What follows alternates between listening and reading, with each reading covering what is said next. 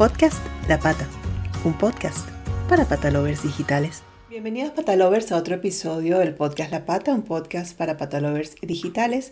Hoy eh, le preguntamos si existen cosas de nosotros los humanos que no le gusten a los perros, a nuestros patacaster de la casa, Gonzalo Trigo del Educador Granada y Fran Murillo del Educador León. ¿Cómo están? Pues genial, por otro episodio más. Hoy unos temas muy curiosos. sí, está, divertido, como dijo. Encantados, encantados, sí, sí. Yo tengo aquí, el, tengo aquí el spoiler de la lista y la verdad es que tengo muchas ganas, muchas ganas. Solo digo eso. no sé si me da miedo o emoción. bueno, antes. Es divertido, es divertido, nos vamos a pasar bien. Si te da miedo, te emociona. Eso es verdad. Antes de empezar, como siempre, suscríbanse al canal de YouTube y eh, guárdenos en favoritos en Spotify y Apple Podcast. Eh, ahora sí vamos a entrar a este, a este tema. En otras oportunidades hemos hablado de el por qué para los perros ese típico comportamiento humano de abrazar no es particularmente de su favorito y hoy queremos profundizar, porque el hecho de que el perro sea este popularmente conocido como el mejor amigo del hombre, no quiere decir que le guste todo lo que los humanos, que muchas veces somos bien fastidiosos, hacemos. Eh, buscando en diversos artículos, he reunido comportamientos humanos que todos afirman en común que les molesta a los perros. Nuestra tarea de hoy es desmentir los que deben ser desmentidos o los que son muy generales, porque eso también ocurre, eh, si existe alguno errado en este listado, explicar por qué el perro no le gusta, en el caso de que, de que sea así de verdad que no le guste ese comportamiento de los humanos, eh, o por qué le genera incomodidad, y claro está, si hay más cosas, pues agregarlas, ¿no? Empezamos entonces la lista. Los, mitos al tribunal, los mitos al tribunal, venga. Exacto. Claro, claro, claro. Aquí vamos a ver cuáles son mitos, cuáles no, y luego también cuáles faltan aquí, porque estoy segura que hay un montón de cosas por ahí que, que hacemos los humanos que, que eh, en esta, en esta carrera, que a veces esta carrera por, por, demostrar cuánto los queremos, que a veces erramos mucho en esto que hemos hablado otras veces de, de humanizarlos, ¿no? O pretender que ellos pues tienen los mismos, eh, el, el, mismo comportamiento que nosotros los humanos. Entonces eso yo creo que es fundamental aquí. Empezamos pues por los reyes de la casa, ¿no? Los abrazos. Bueno, empezamos por los abrazos. Es muy, muy, muy, muy típico y por supuesto hay que reflexionar sobre eso. Justo el otro día estuve comiendo con unos amigos y me dijo, ay, es que, que eso, que se, llama su perro, que ha adoptado hace poco, le ha mordido a la niña. Digo, ah, ¿ah sí? digo, cuéntame eso, por favor. Y digo, ya sabes, yo ya estaba viendo de dónde venía la historia. Sí, es que lo agarró para darle un abrazo y entonces el perro eh, es una de las causas más típicas de agresiones a niños, ¿vale? Dentro de casa. Los niños, evidentemente, pues necesitan esa parte del afecto, que son espontáneos y cuando dicen, wow, se les da ese ataque de amor, pues ese ataque de amor lo tienen que sacar y da igual lo que haya por medio, que yo tengo que dar ese abrazo al perro, sí o sí. Y claro, uh tiene unas consecuencias. Eh, es uno de los comportamientos, como bien dices, que no le gustan a los perros por un sencillo motivo. Eh, la comunicación perro-perro, cuando un niño pone las patas por encima de otro, así tipo abrazo, como nosotros si fuéramos humanos, lo que está haciendo de alguna manera es controlar la posición del otro y someterlo de alguna manera, frenarlo, ¿vale? Entonces, eh, a nivel comportamental dentro de la comunicación entre perros, esa postura concreta eh, es como puede ser muy violenta para el receptor. Por lo tanto, eh, en función del carácter del perro, el aprendizaje del perro que recibe eso, pues puede que sea un perro que diga, bueno, igual me lo como con patatas, o hay otros que dicen, no, esto no me lo haces y se van a defender. Claro. Porque, le vuelvo a decir, se van a hacer porque para ellos eso es una agresión de algún modo, es algo invasivo e incómodo. Por lo tanto, eh, sí, a los perros no les gusta que les abracen, ¿vale? Eh, ay, pero mi perro le encanta cuando me pongo me da besos, ¿no? Es lo típico, me chupa la cara, ¿no? A lo mejor lo que estaba hablando, precisamente tu perro te está dando besos, está tratando de apaciguar esa situación, ¿vale? Eso es lo que está diciendo, para, para, para, por favor, para, para, para, por favor. Sí. Por lo tanto, si somos capaces de pensar más un poco en modo perro, entendiendo la comunicación de los perros y menos en humanos, ¿vale? Pues podemos entender que realmente este comportamiento puede ser algo que no le guste y además puede ser que algún día te ahorres que te mueras. Entonces es un gran check. Voy, voy, a hacer de abogado del diablo, ¿puedo? Sí, claro, me encanta. Solamente, solamente los que están en YouTube van a poder verlo, ¿vale? A mi perra le encantan los abrazos, mira. ¿Tú qué crees? ¿Y cómo, ¿Y cómo lograste que le encantaran los abrazos? ¿Qué? qué? No, te lo, estoy, te, lo estoy intentando vender, a ver. No, es que creo que no, igual.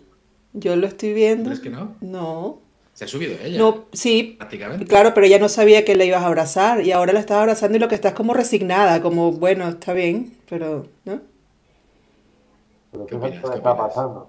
Cuando Fran para de mover las manos y para de ahí. Exacto. Exacto, eso. Entonces, a lo mejor, eh, ¿qué es lo que deberíamos observar? Es decir, no hay una receta, sobre todo porque el tipo de abrazo que le está dando Fran es un tipo de abrazo diferente a como muchas veces solemos hacer, previsible, la perra se sube, está acariciando, ¿vale? Previamente, y luego el, el, lateral no es de frente. Exacto. Hay, hay, hay, connotaciones. Él está disfrazando, está disfrazándolo. ahí hay algo que es importante no se trata de condenar un comportamiento u otro. A lo mejor le podemos contar al perro. Pero mm. de alguna manera también ha, pasado eso por ahí, ese filtro, ¿no? Sí. Bueno, hay una cosa importante, yo creo que falta aquí, que es que esto que ha dicho Gonzalo es completamente cierto. Los perros no comprenden ese contacto directo, ni siquiera entre humanos. Dos humanos abrazándose para ellos es, eh, ¿qué está pasando aquí? ¿Por qué estáis tan juntos? Y se suelen incluso meter en el medio, ¿no?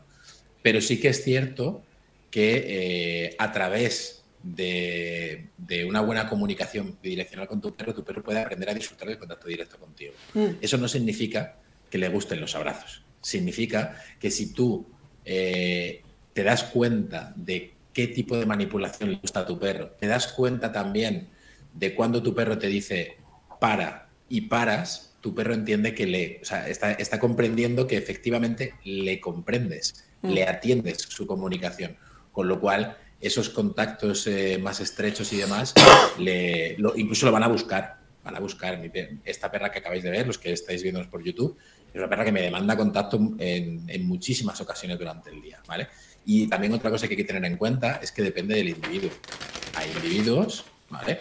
Que a los que no les gustan los abrazos, en humanos también. Hay personas extremadamente eh, físicas que les encantan los abrazos, la cercanía, el contacto físico, y otras personas pues que son un poquito más eh, de mantener la distancia.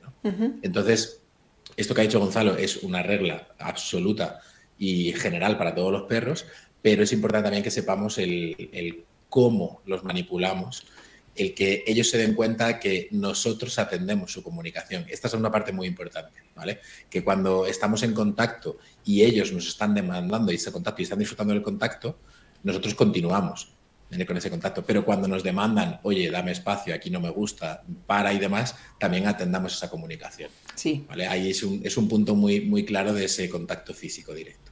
Sí.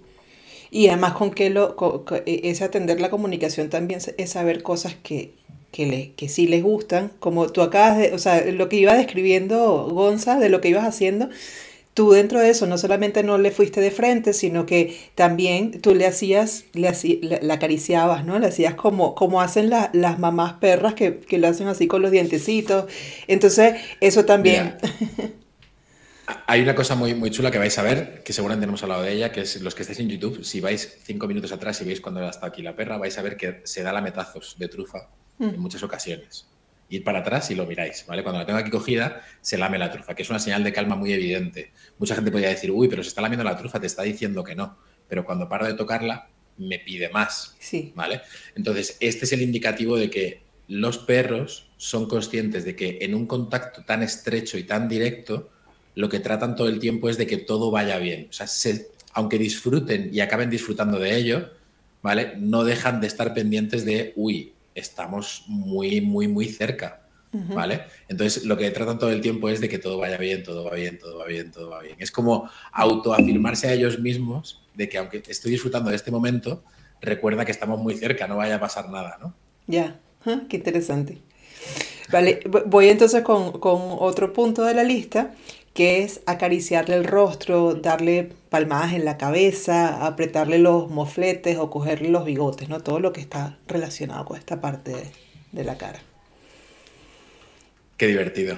Tirarle de los bigotes a un perro, tirarle de los mofletes. Bueno, esto también está muy, está muy, muy relacionado quizás con comportamientos más asociados a niños. Mira, a niños, sí. A todas las personas que nos estén escuchando y tengan un niño en casa, como es el caso de Gonzalo y mío, y tengan un número impar de perros mayor que uno, se van a dar cuenta que este, este tipo de interacciones hay que, hay que controlarlas y hay que educarlas 100%, ¿vale? Eh, y, hay que, y hay que limitarlas al, al mínimo, al mínimo. No obstante, voy a volver a hacer de abogado del diablo, ¿vale? Porque es importante que todo el mundo sepa que eh, este tipo de interacciones se pueden trabajar. ¿vale? Se pueden, eh, se pueden, se le puede enseñar a un perro, ¿vale? A que te ponga la, cabeza encima de la mano para, por ejemplo, dejarle unas, poner unas gotas en los ojos, ¿vale? Por poner un ejemplo. Se le puede enseñar a un perro a mantener eh, un, comportamiento que sea eh, tocar una mano, ¿vale? Para poder revisarle los dientes. Y este tipo de comportamientos se, lo que es importante es que entendamos que no podemos hacerlo sin ningún tipo de, entrenamiento previo o de trabajo previo con el perro. Desde luego que dar palmadas en la cabeza, acariciar el rostro, apretar mofletes, cogerle de los bigotes, pues son comportamientos que un perro no va a tolerar. Eh, ni siquiera nosotros vamos a tolerar de nadie con el que no tengamos una confianza o no comprendamos qué es lo que nos está pasando. A lo mejor con el médico no tenemos esa confianza, pero el médico nos está diciendo, mira, necesito explorar esta zona de tu cuerpo por este motivo y tú ya tienes esa previsibilidad de lo que va a pasar. Esa previsibilidad no se la damos al perro, no se la podemos dar porque no podemos explicárselo verbalmente. Con lo cual, si tenemos un ejercicio que el perro conoce para poder, como digo, poner unas gotas o poder revisar los dientes y demás, esa es nuestra manera de poder otorgarle previsibilidad al perro de que esa manipulación que no es, eh, que no va a favor de él o que no va en, su, en su, digamos, eh, idiosincrasia, eh, la, va a tolerar mejor si, se hace a través de un ejercicio que el perro conoce. Exacto, sí, sí. Sí, eh, esos ejemplos que diste, eh, sobre todo con los que están relacionados con eso, con la, con la salud bucodental, son fundamentales. O sea, no es que no puedes cogerlo de buenas a primeras porque no, va, a ocurrir nada, ¿no? Él tiene que ya saber y saber que es algo que es por algo específico y que va a empezar y a terminar y no va a ocurrir nada, bueno, de una cantidad de cosas. Voy con uno que, bueno, al final es, eh, creo que contrapone todo lo, la, lógica de, del por qué convivir con perros y, el por qué amarlos, pero bueno, e, existe, que es dejarlos solos mucho tiempo. Bueno, pues aquí, lógicamente, como bien dice, contrapone toda la lógica de, de por qué decidimos tener una relación con cualquier persona o individuo con que, queremos tener un vínculo. Eh, nos metemos muchas veces en la vida en una espiral en la que no nos damos cuenta del origen de, las cosas. cuando yo establezco una relación con mi pareja, lo que quiero es tener más tiempo con mi pareja. Cuando quiero un hijo, quiero tener tiempo con mi hijo. Eh, para eso se hace cuando tengo un perro, y necesito establecer un vínculo es tener tiempo con todos mis, núcleos, mis vínculos, ¿vale? Y eso es algo muchas veces que se nos en manos y, y, la espiral que nos atrapa la vida nos acaba quitando realmente el foco de lo verdaderamente importante. Entonces, pasar tiempo con todos los vínculos que tenemos, si nuestro perro es un vínculo importante para nosotros, debería serlo, eh, debería ser algo prioritario. Sin ninguna duda, más allá de lo que de tu perro, lo que sí que está claro es lo que tu perro piensa de ti. Es decir, que tu perro, sin ninguna duda, tú eres el vínculo más especial y más importante que tiene en tu vida. Que los perros son animales sociales, es decir, eh, requieren del grupo para sobrevivir y ser y por lo tanto en un estado natural un perro nunca jamás pasaría tanto tiempo solo como los que muchas veces por mm, la medios de vida, de vida que tenemos y tal, pues lo, hacemos, Entonces, por supuesto, de hecho ahora con la nueva ley de bienestar animal, mm. eh, creo que se ha pautado un máximo tiempo en la que un perro puede estar solo, incluso aunque viva en una finca. Muchas veces, no, pero ahí está entretenido viviendo en una finca, es que no es una cuestión de espacio, una cuestión de necesidad de estimulación. ¿vale? Y creo que ha establecido 24 horas, que ya me parece una barbaridad. Pero bueno, ya es límite, ¿vale? Entonces creo que esa ley en este caso recoge una necesidad que tienen los perros que estamos poniendo sobre la mesa ahora del tiempo que ellos pasan solos va en contra totalmente de su forma de ser, de su selección, de su esencia, de su naturaleza y, tal. Mira, yo sí os digo, Fran está igual, pero si mi perro está aquí ahora mismo, sí, sí, y supongo que nadie estará igual, es decir, al final lo que tenemos que hacer es mm, de, compartir y atender nuestras necesidades. Y sí, nuestro perro necesita pasar mucho tiempo con nosotros, y mm. no se trata de mucho, sino un mucho y bueno. Y calidad, sí. Sí, sí, al final por eso es... Igual hay que tratarlo, porque a ver, que hay, hay gente que, tiene, que tiene perros y también no sabe, no, sabe ni por qué los tiene, ni, ni, ni, sabe tratarlos, entonces para ellos, pues, esto que nos parece a nosotros ya una exageración, que es que la ley diga 24 horas máximo, no nos imaginamos que nuestros perros estén 24 horas sin, sin ninguno de nosotros ahí eh, con ellos, ¿no? sea en casa o afuera. Entonces, eh, aunque, aunque suene un poquito eh, redundante, hay que tocar ese punto. El otro... al ¿Mm? final, perdona que te interrumpa, antes de...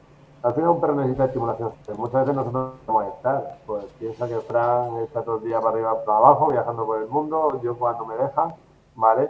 Y y siempre tenemos esa, nuestra vida nos lleva a tener que estar fuera, pero sí que nos tenemos que dar necesidad de estimulación social. Si realmente quiere aprender eso, puede buscar un paseador, eh, buscar a alguien con quien se pueda quedar. Eh, nosotros tenemos muy claro, tenemos un servicio de cole en nuestra escuela, donde los tienen siempre por la mañana mientras los dueños trabajan. Y esto yo siempre digo lo mismo, le cambia la vida a los dueños y a los perros porque eh, directamente esos perros atiende su necesidad más importante, que es la de estimulación social.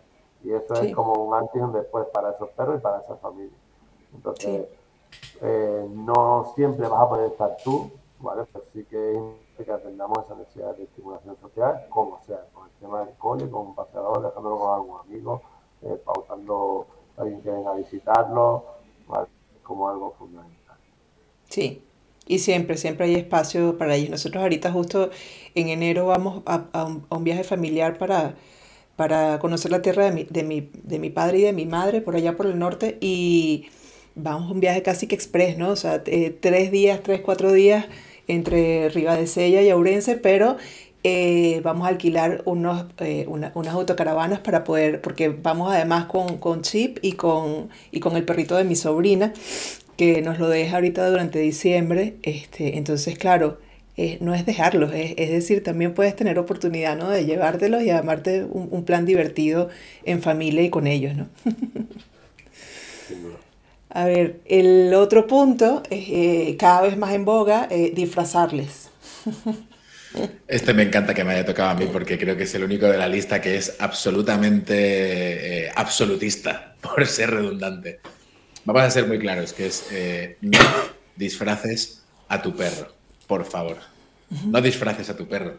Y es, y es una cosa muy sencilla, ¿vale? Eh, disfrazar a tu perro cumple solamente una necesidad. Y esa necesidad es la tuya. ¿Vale?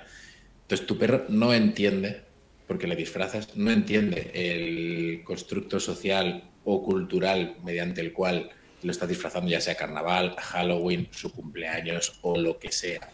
¿vale? Por el cual lo estás disfrazando. Y ahí solamente estás satisfaciendo una necesidad 100% humana. Nada más. Tu perro no está eh, nutriéndose, ni aprendiendo, ni beneficiándose de, manera alguna con, ese disfraz, por muy bonito que le quede, por muy guay que le quede ese gorro de Papá Noel y ese traje del Grinch que le has comprado por Amazon en el Black Friday. Entonces, eh, es que no tengo mucho más que decir. No disfraces a tu perro, por favor. No va a ganar nada con ello y, no hay nada más, sin más. Claro, sí. Sí, sí. Bueno, ese, es el único que sí queda, queda eh, eh, no, hay manera de medias tintas dentro de la lista, de que tenga medias tintas. Ahora hay uno en el que combino dos cosas que tienen que ver, ¿no? Que, que, los mencionan como separados, pero bueno, van a lo mismo, que es que les hacen con demasiada frecuencia y el momento del baño. ya hemos hablado de ese tema del baño en los perros, yo sé lo que piensan, todo, pero bueno, aquí quiero, quiero que también entendamos eh, todas las aristas que hay dentro del tema, ¿no? bueno, pues aquí eh, al final, una vez más, es evaluar, como bien ha dicho Frank, cuáles son aquellos actos que responden a nuestras necesidades y cuáles son las que responden a las necesidades del perro. ¿vale? Entonces, eh, te puedo asegurar que las necesidades de aseo y del baño de un perro, pensadas como nosotros las tenemos con jabón, en un sitio cerrado donde me manipulan y estoy, estoy atrapado de alguna manera, no es realmente lo que en su esquema conoce el perro como aseo. ¿El perro tiene necesidad de asearse? Sí, la tiene. Y él mismo la atiende. La atiende de su manera. Es decir, los perros se asearían en la naturaleza de una manera diferente nosotros la haríamos. Y por supuesto, nosotros en nuestra sociedad, como que vivimos muy en apartamentos, eh, todo como muy aséptico y tal, pues evidentemente un perro que ensucie eh, tanto el espacio como a las personas o tal, pues muchas veces puede ser un problema o no puede atender la necesidad que esta persona en el espacio pueda tener. Entonces, eh, para los perros, sí, mm, pero teniendo en cuenta las dos necesidades, la del perro y la tuya. Entonces, eh, la frecuencia, si es continua, un perro no lo haría eso jamás, y sobre todo si es continua, que sea, estemos seguros de que nuestro perro disfruta de eso. La cuestión no es del qué, sino el cómo. A mi perro lo meto en un sitio, lo cierro, lo ato, de hecho, si el perro está súper inhibido, el perro empieza a generar, incluso empieza a temblar. Sí. pues tenemos una vez más que evaluar el efecto que esa necesidad que yo tengo tiene sobre él. Un efecto muy malo sobre él. Eh, y bueno, a lo mejor tienes que trabajar una vez más sobre la, es decir, me voy a voy a decir algo que nunca pensaba decir, pero a lo mejor mejor que ese perro no se ensucie todo el rato tanto y que lo tengan más en una especie de burbuja, si después lo tienes que hacer sufrir una circunstancia muy mala para él.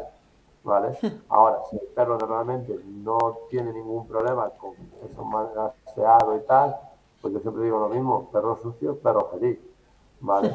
Entonces, ¿por qué? Porque un perro sucio es un perro que ha experimentado y ha dejado fluir y está fluyendo y es lo que hacen los perros, vivir el presente y no piensan en luego me tengo que bañar, ¿vale? Ahora, el equilibrio es difícil. Un poco de empatía para ambas partes es la clave. No, no, por decir, lo que sí sé es que tenemos muchos casos de perros que muerden a sus propietarios por aseos excesivos de las orejas, las patas. Entonces, tenemos que tener en cuenta que las dos principales causas de agresión a personas son los manipulados y los recursos. Es decir, cuando los voy a tocar mal o en una situación incómoda o donde a ellos no les gusta, por eso lo de tocarle la cara, los bigotes, los abrazos y ahora el aseo, puede llegarnos a que nuestro perro algún día nos muerda. Sí, sí. Y también saber que eso muchas veces, eh, en la mayoría de los casos, responde a las necesidades propias, como bien lo dijo Gonza, de, de, aseo personal y, de, y del hogar, eh, más que la, la, la, de el perro como especie. Entonces ahí no es más que, no es satanizar, sino es llegar a un equilibrio. Eh, por ejemplo, nosotros con el caso de Chip, que es, es pelo corto, muy, muy corto, tipo, tipo American, que es ese pelo corto y duro, nosotros no casi, casi, casi no lo bañamos. Es decir, y él siempre huele bien, porque siempre está cuidado. Entonces es un equilibrio entre los dos. Lo que hacemos sí es para, porque bota mucho pelo, es cepillarlo semanalmente. Y con eso además él siente que es cariño y, se, y le gusta, porque es como acariciarlo, ¿no? Es como suave. Y, así se logra y, de verdad no, no huele mal ni nada. O sea, y, cada tanto es que, bueno, si hace falta o como dice Gonza, si a lo mejor hay veces que se mete un canal que el agua está un poco estancada o cosas así que ocurren, pues bueno, ahí sí, se baña con mucho, con, mucha eh, los, los, perros, los perros son pirolíticos. Tú los dejas que se sequen y ese barro se cae solo. Les pasas un cepillo después y listo. Son como los hornos, igual. Eso es verdad. Bueno, a ver, eh, que les toquen las almohadillas de las patitas. Mira, este creo que está muy relacionado con el tema del aseo. y por no, por no hacer una generalización, eh, voy a poner un ejemplo también. Creo que con ejemplos se, visualiza muy bien. Mira, la perra que habéis visto antes, eh, eh, que se subía en septiembre, estuvo muy, muy, muy malita. Tuvo un, problema de salud muy grave y estuvo ingresada pues casi 15 días. te voy a hacer una pregunta, Gaby. ¿Tú crees que un perro tolera peor que le toque las almohadillas de las patas o que le pinchen en la yugular? Que le pinchen en la yugular, creo, ¿no? sí. A priori debería de ser más, más eh, aversivo, ¿no? Es lo que pienso. Pues una, de las cosas que yo trabajé siempre con ella es lo que explicaba antes de que sea capaz de tocar con el hocico y mantener el hocico tocando la mano, ¿vale? Pues para los pinchazos en la yugular que le dieron como veintipico pinchazos en la yugular para sacar una analítica, dos analíticas al día, le, le trabajamos así ella tocaba la mano, mantenía el hocico arriba y mientras le daban un pinchazo en la yugular que era muy, muy rápido. ¿no? Entonces, vuelve a ser lo mismo. Eh, masajear las almohadillas de tu perro o toqueteárselas así porque sí, porque a ti te apetece nuevamente cubriendo una necesidad que tú tienes sin que tu perro pueda disfrutar, pues probablemente tu perro diga, ¿qué estás haciendo? ¿Vale? Como si alguien viene y te hace cosquillas, ¿no?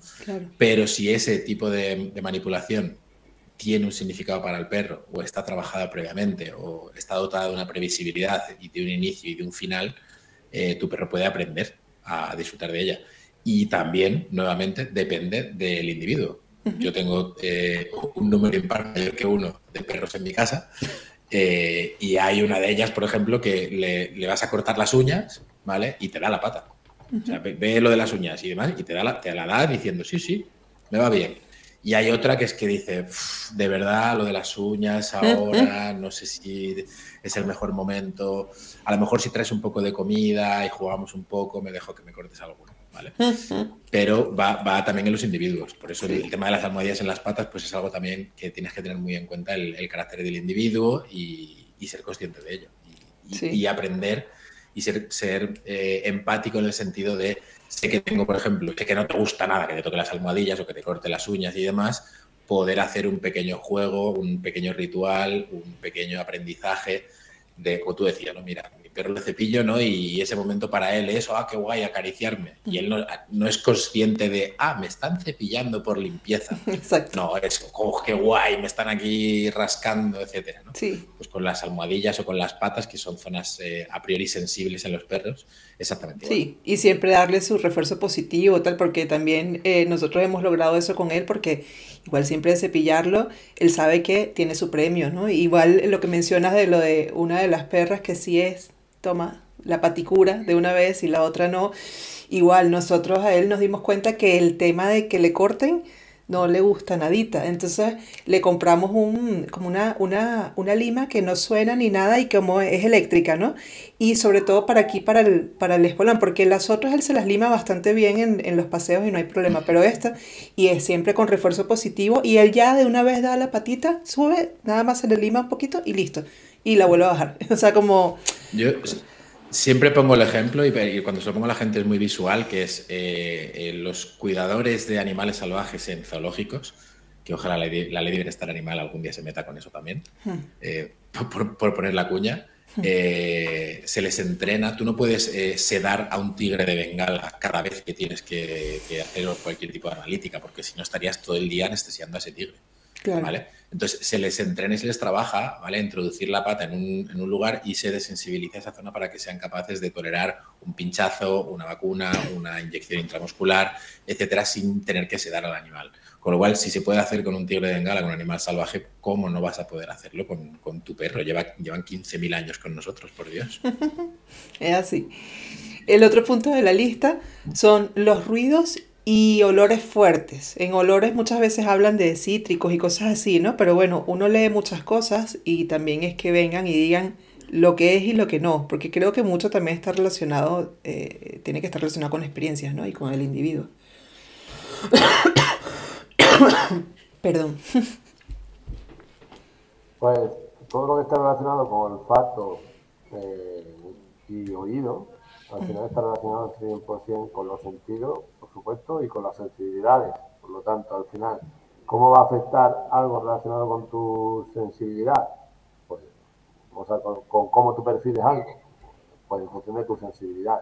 Es decir, hay perros que son hiposensibles, hay perros que son hipersensibles, y hay cierto que hay perros que tienen mucha más sensibilidad a estímulo olfativo, oloroso, bueno, eh, auditivo, eh, visuales, ¿vale? Entonces, eh, los olores y los ruidos fuertes pueden ser desagradables para algunos perros y para otros no.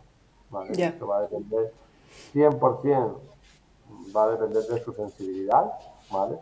Y por otro lado también de la estimulación que él haya tenido y cómo haya aprendido a gestionar Hay una parte ahí también de gestión individual, ¿vale? Relacionada con el aprendizaje, pero normalmente va a depender de su sensibilidad. Por lo tanto, para perros que sean muy sensibles, el auditivo, un ruido fuerte le va a provocar una respuesta seguramente que le afecta a nivel emocional de miedo, alerta, ¿vale? huida, eh, sobre todo si es pesado y no entiende de dónde viene, y por lo tanto eso puede generar un problema. Eh, por otro lado, los tonos agudos como chillidos y tal suelen ser activadores atencionales de los perros y por lo tanto correr y chillar a la vez que sea empezar delante de un perro no, pues, no es una buena combinación. Ahí donde está lo típico del perro que persigue a los niños o el perro que ha llegado a ser un niño porque ha combinado activación visual con activación auditiva a niveles altos y la sensibilidad del perro es eh, alta y por lo tanto reacciona. Y los olores fuertes, igual, sí son muy desagradables, pero normalmente los perros suelen disfrutar de, los olores y lo que para nosotros puede ser desagradable, para ellos no. quizás, en los, eh, quizás en los olores puede ser eh, los olores que tienen, que tienen unos químicos muy marcados. Ahí sí lo puedo decir. Yo creo que, por ejemplo, nosotros las mujeres que usamos, eh, que, que, nos quitamos el esmalte es ese olor, que es un olor de, muy fuerte, esos olores a ellos sí no les debe gustar mucho, ¿no? Porque son olores químicos que no, que no pertenecen ni siquiera a la naturaleza, nada, ¿no? Pero Gaby, fíjate una cosa, eh, yo creo que no es el olor. Ah, vale. Perdón que entre aquí. Yo, creo que no es una cuestión de olor. Si tú buscas en internet lista de los olores que un perro odia, ya. y te van a poner amoníaco, lejía, naftalina, acetona, eh, todos los olores que tienen una figura de olor muy particular y, muy, muy fuerte. ¿vale? La pregunta es, ¿a ti te gustaría oler eso de forma muy cercana? No, no. Pues imagínate ahora un, olfato que tiene 300 millones de receptores olfativos versus un olfato nuestro que tiene 5 millones. Claro, lo percibe mucho más. Sí, es verdad, es verdad, claro. Vale. Em, los paseos demasiado cortos bajas, pis, caca y listo. ¿A quién, a, quién, le gusta un paseo demasiado corto? Por Dios, eh, no, no, no, un paseo demasiado corto. Ah, creo que es poco, poco descriptivo, ¿no? Un paseo demasiado corto puede ser también divertido dependiendo de lo que hagas en el paseo. Pero bueno, a priori, bajar pis y caca no es un, no es un paseo de calidad. Un paseo de calidad debe tener estimulación, debe haber eh, libertad para explorar, debe haber interacción social, debe de haber eh, un montón de, factores que en un paseo corto pues no vas a poder tener. Entonces, aquí sí que es un, tema importante que, es el, tema de, de, quién cubrimos la necesidad, de que, para quién es el paseo. ¿vale? Entonces, yo soy muy partidario, mucha gente extremista podría pensar, no, el paseo es para el perro y ya está. Yo soy de los que piensa que no, soy de los que piensa que un paseo de calidad debe de ser para los dos. ¿vale? Siempre y cuando cubras las necesidades de los dos. Es decir, yo cuando me voy con mis perras a un bosque en el que hay un lago, en el que podemos caminar libres, eh, tenemos eh, buena temperatura y yo qué sé, y hay otra serie de personas y de perros, yo disfruto como un enano. O sea, mira, con Gonzalo me acuerdo, y seguramente que Gonzalo esté muy de acuerdo conmigo, de su perro Otto, ¿vale? Hace 10 mm, años, era un espectáculo. O sea, el perro mm, vivía por y para correr buscando eh, algún ciervo, algún corzo que estaba por la montaña aquella y Gonzalo y yo, ¿qué hacíamos? Mirarlo como loco, como diciendo, míralo cómo corre el tío, cómo se lo está pasando. Entonces, los paseos de calidad tienen que tener, eh, tienen que cubrir, perdón, en primer lugar las necesidades del perro, pero si cubren las tuyas también, pues oye, si coincidís, digamos, ahí, maravilloso. Entonces, los paseos de pipi, caca y para arriba no suelen ser lo, más recomendable. Exacto. Ahí vamos un poquito a lo que decía Gonzalo hace rato del del, del, de la, no es solamente la cantidad, sino la calidad también del, tiempo compartido. Eh, este, no se peleen por favor, por quién lo va a contestar, la fregona y la escoba. Toca a mí eh, por, por, alusiones. Te, toca a ti. Gonzalo va a decir, no, yo tengo una rumba que la compré en el Black Friday. Este, no, tengo este, problema. Mira, esto sí que ahí no estoy totalmente para nada de acuerdo. La fregona y la escoba es lo que más le gusta a los perros, sobre todo cuando tienes cachorros. Mira, yo tengo ahora aquí nueve cachorros que cuando empiece a darle la fregona delante suya para que los pipí y que vayan haciendo, se lo van. Juego, claro. ¿Vale? Yo también me acuerdo cuando Pompa y Aisa eran cachorras, es que estábamos barriendo en la escuela o, fregando lo que sea, y es que era imposible, no podían, nada más que se agarraban ahí como pirañas, les encantaba, ¿eh? algo que se mueve por el suelo, que además tiene perillo donde agarrarse y morder, y, siempre ha sido algo que les ha gustado. Sí, eh, naturalmente la fregona y la escoba les gusta. Ahora, si no les gusta, a eso se lo deja Fran, ¿por qué no les gusta la fregona a los que no les gusta? A ver. ¿Qué les pasó con ella? No, sé si la frase naturalmente la fregona y la escoba a los perros les gusta se puede sacar como titular de este episodio. Ya sea, interesante. Pero bueno. Me gusta, me gusta, yo sí. Conozco muchos, conozco muchos casos en los que. o sea, he tenido casos en los que el perro incluso eh, agrede, gruñe y sale reaccionando cuando ve la fregona y la escoba. ¿Vale? Entonces, bien, Gonzalo ha dicho una cosa, que es que naturalmente les gusta, pero no es tan así ¿vale? Pero la fregona y la escoba, a priori, en un perro que no tiene aprendizaje previo sobre ellos, deberían de ser estímulos neutros. Sí. ¿Vale? No, no tienen nada amenazante a priori. Cuando un perro te gruñe, te sale en agresión o está anticipando con la aparición de la escoba y la fregona algo, es porque algo ha pasado con la fregona y con la escoba. Eso digo yo. Vale. Entonces, a lo mejor algún día has eh, utilizado la fregona y la escoba para algo diferente a barrer y fregar. ¿Ok? Le hemos dado un toquecito al perro, hemos apartado al perro con ello, hemos usado el palo para algo diferente. Con lo cual, eh, hay, que, tener mucho cuidado. Hay que tener mucho cuidado con, este tema. de ocho semanas, sí. ¿vale? Y mostrar la fregona y mostrarle la escoba. Claro. Hay, un perro que no tenga aprendizaje previo, que sea estímulos neutros no vais a ver una reacción eh, aversiva. Otra cosa es que haya pasado previamente. Gonzalo ha puesto el ejemplo, nuestras perras muy, muy, muy pequeñitas le ponían la fregona delante y ostras, algo que se mueve delante y que encima tiene como pelos por todos lados y demás, y se tiraban a morderla, le encantaba. Y mordían la fregona y la escoba y eso era un espectáculo para ellas. ¿vale? Entonces ahí está. lo que hagas con ello pues va a determinar el cómo los va a ver en el futuro. Exactamente, así es. El otro es hablarles en exceso y no usar nuestro lenguaje corporal. Esa gente que está todo el día es como si... que está todo el día hablando, ¿no? Entonces, eh, se les olvida también, yo creo que aquí hay dos cosas. Aquí se te olvida entender la importancia y aprender de ese lenguaje no corporal que nos enseñan los perros.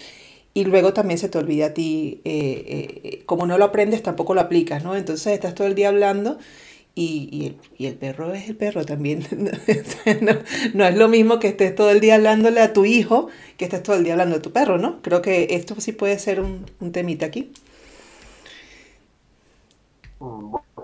Eh, el otro día ya fui a un concierto y hubo una canción que me gustó especialmente y que a todos nos sentimos identificados sobre la temática. La canción se llamaba Chapas.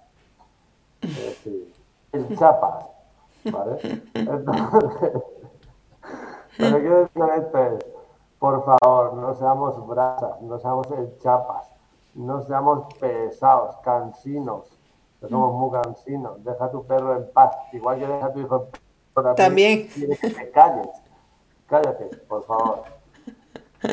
No hay más preguntas, lo dejo a No, no, estoy completamente de acuerdo, estoy completamente de acuerdo. De hecho, hay mucha gente que, cree que si no le habla, eh, no tiene una relación eh, completa. ¿Vale?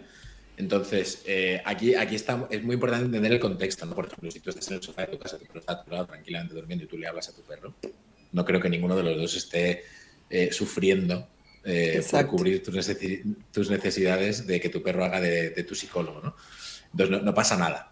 ¿vale? Por hablarle ahí. Sí que es importante tener en cuenta cuando necesitamos algo de, nuestro perro, nuestro perro necesita algo de nosotros, ser conscientes de que los perros tienen capacidades para comprender nuestro lenguaje corporal sin necesidad de que nadie se lo enseñe y que tienen capacidades para aprender palabras. Es decir, las palabras, el lenguaje verbal necesitan un proceso de aprendizaje para, poder comprenderlo. Entonces, todas estas personas que, cuando necesitan algo realmente de su perro, que se pare en la calle, que venga la llamada, que haga cualquier cosa que le estamos pidiendo, alguna cosa que le estamos solicitando y no se preocupa en enseñarle qué significan estas palabras que le está diciendo, eh, está haciendo, pues eso, el chocolate del loro. Tu perro no se está enterando de lo que quieres, ¿vale? Y además tenemos que ser conscientes que los perros son eminentemente visuales. Tu perro se pasa mirándote todo el día. Sí. Sabe eh, cada centímetro, cada movimiento, cada gesto, sabe, es consciente de cada detalle a nivel gestual tuyo. Entonces, el, saber utilizar esa comunicación no verbal es muy importante. Y tener en cuenta que tus palabras, por muy verbales que somos, que ya nos hemos convertido en animales completamente verbales y se nos está olvidando la comunicación eh, corporal y gestual. Si el cabe la dejamos más de lado, salvo los ascensores donde ocurren cosas maravillosas, eh, pues eh, tu, perro necesita de aprenderla, ¿no? de, un proceso de aprendizaje. Sí.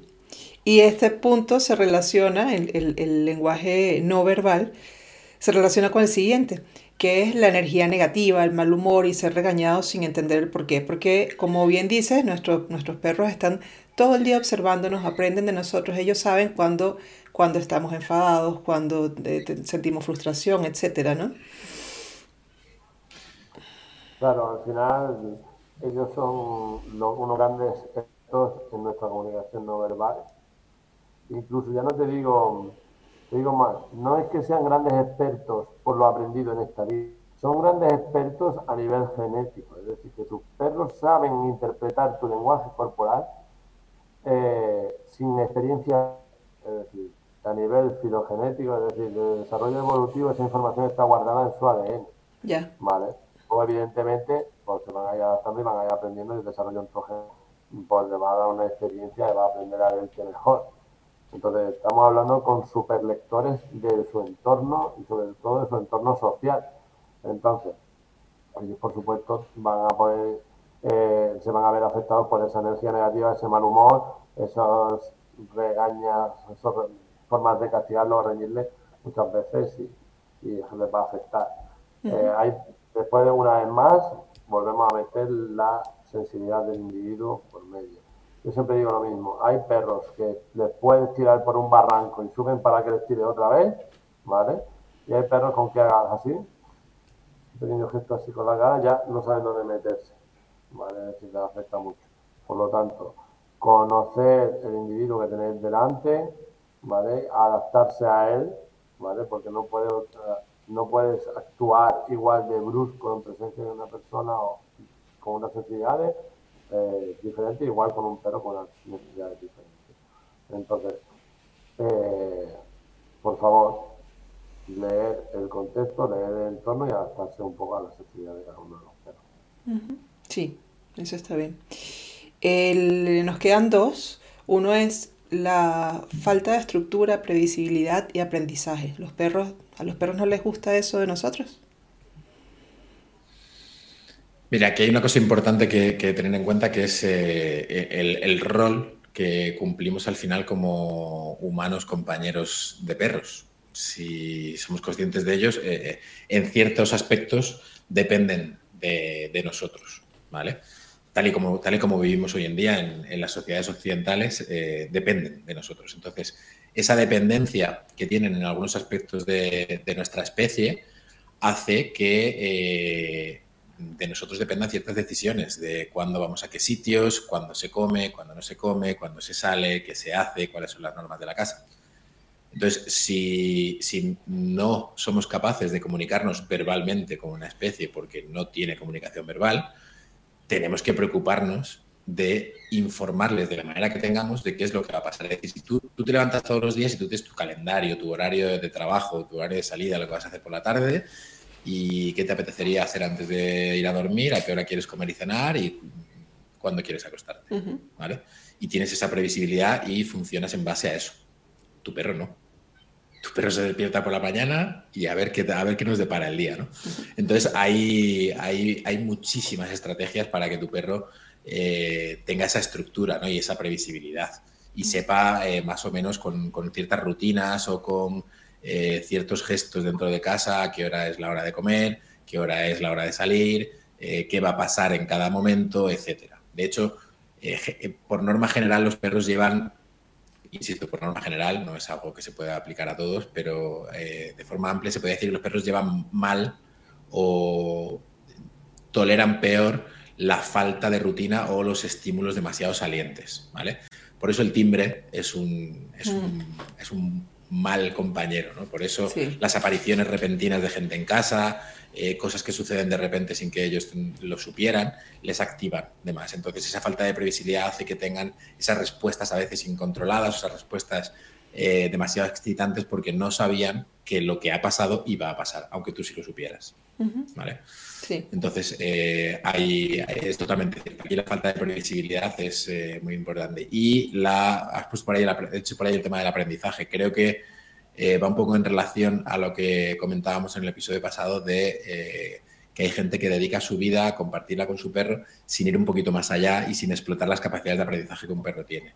Y creo que es muy interesante que, todo el mundo explore esas capacidades de aprendizaje porque una vez te das cuenta de las cosas que puede aprender tu perro, mm, créeme, te vas a unir mucho más a él y le vas a, le vas a ver con otros ojos, sin duda.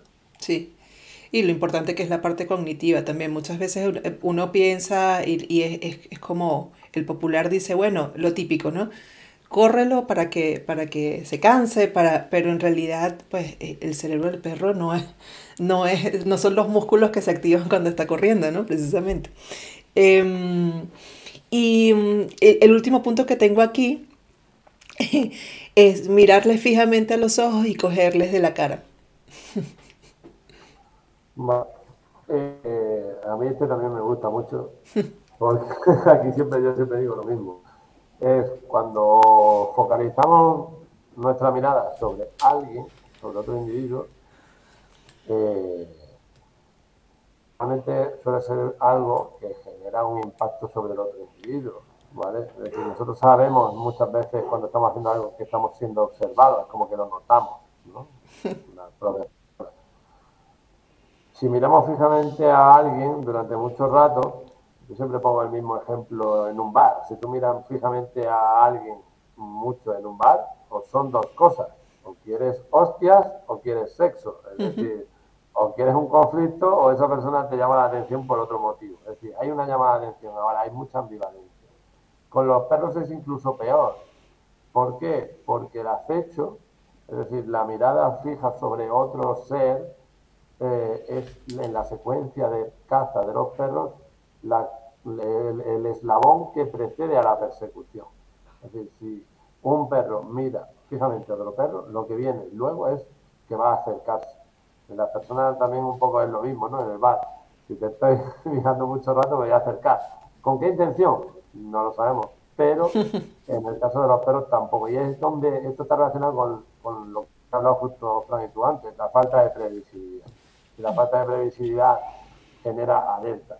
¿vale? Entonces, si tú me estás mucho y tengo ahí una alerta eh, que sé que antes o después te va a acercar, no sé con qué intenciones, puede generar un problema o puede hacer que un perro se muestre.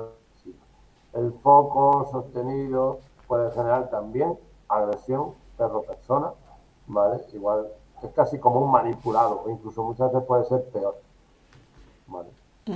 Así que cuidadito con eso. Sí, bueno, yo creo que es incómodo hasta para nosotros mismos, a menos que tú estés en el mismo mood de la otra persona, eh, poniendo el caso que tú, que tú diste del bar, hasta para nosotros mismos es incómodo que, que se nos queden viendo fijamente sin más, ¿no? Eh, no sé si hay, igual, este es el último punto que tenía en la lista, eh, si quieren agregar algo o no, o si quiere Fran decir algo con respecto a este último.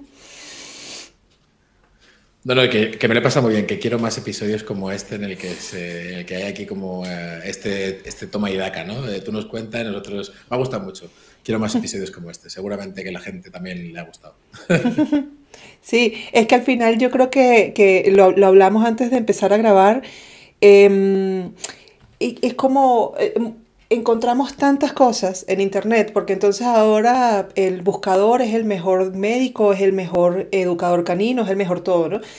Pero también hay que, hay que saber discernir, hay que ponerle un freno a todo lo que conseguimos, entonces, pues que esto sea una, un, un espacio como para eso, como para contraponer lo que se encuentra versus lo que realmente de eso vale, es buena información, no, porque no todo lo que leemos es cierto, o lo que vemos. Bueno, para eso estamos aquí, para intentar dar un poquito de luz. Esperemos que lo hayamos, que lo hayamos hecho. Sí. Eh, bueno, Cosa, ¿te despides? Ay. Estás muteado. Estás muteado, estás muteado. No, ah, ahora sí, ajá. Y como bien decía Fran, ha sido muy divertido, ¿vale? Y por muchos más episodios como este. De hecho, podríamos montar cada que fuera solo sobre este tipo de, de cosas. Y en plan episodios rápidos, de cinco minutos como el que escucha la canción, ¿sabes? Ah, sí, está, eh, está bueno.